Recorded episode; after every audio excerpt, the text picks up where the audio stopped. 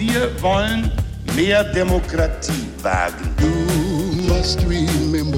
Scheitert der Euro, scheitert Europa. Der Stichtag.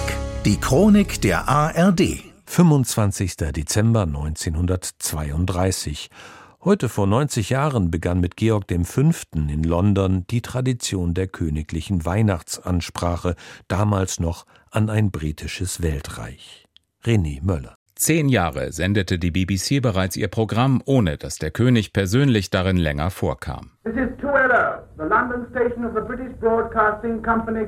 Und BBC-Gründer und Chef John Reith versuchte in dieser Zeit immer wieder, den König davon zu überzeugen, dass das Radio ein Medium der Massen wird oder schon ist.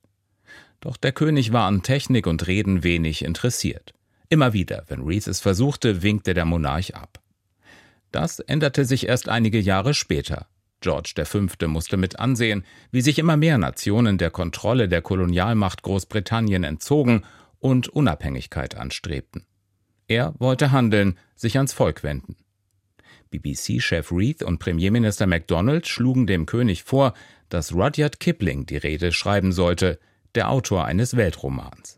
For the bare necessities, the simple bare necessities. Forget about your worries and your strife.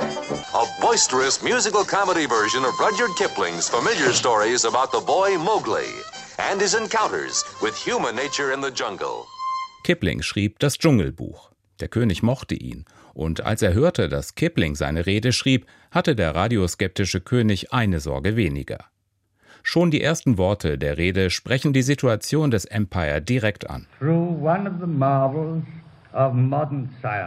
Dank dieses Wunders der modernen Wissenschaft kann ich an diesem Weihnachtstag zu all meinen Völkern im gesamten Empire sprechen.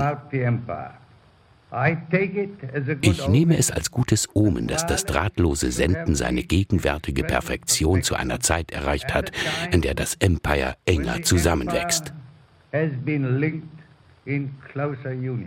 Geschätzt 20 Millionen Menschen lauschen zwei Minuten ihrem König, der auch die Armut und die Sorgen der Leute anspricht, die sie umtreiben.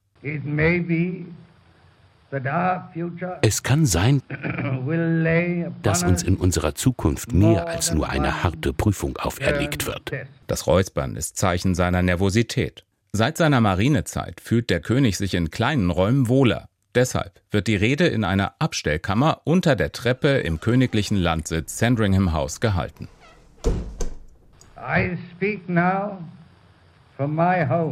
Ein dickes Tuch bedeckt den Tisch, denn der König ist so nervös, dass seine zitternden Hände das Papier im Mikrofon rascheln lassen. Erst danach wird das Ministudio von der Abstellkammer in den großen Salon für das offizielle Foto verlegt. Die Rede war ein voller Erfolg. Die Menschen im Empire hörten die Stimme ihres Königs ja zum allerersten Mal. Viele verglichen sie mit einem lieben Großvater. Das gefiel dem König.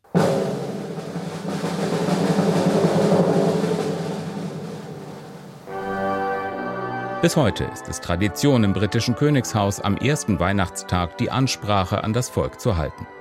Vergangenes Jahr sprach Königin Elisabeth ihre letzte. The hopes and fears of all the years are met in thee tonight.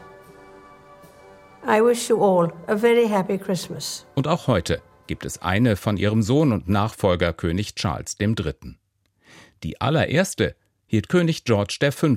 heute vor 90 Jahren. Der Stichtag. Die Chronik von ARD und Deutschlandfunk Kultur. Produziert von Radio Bremen.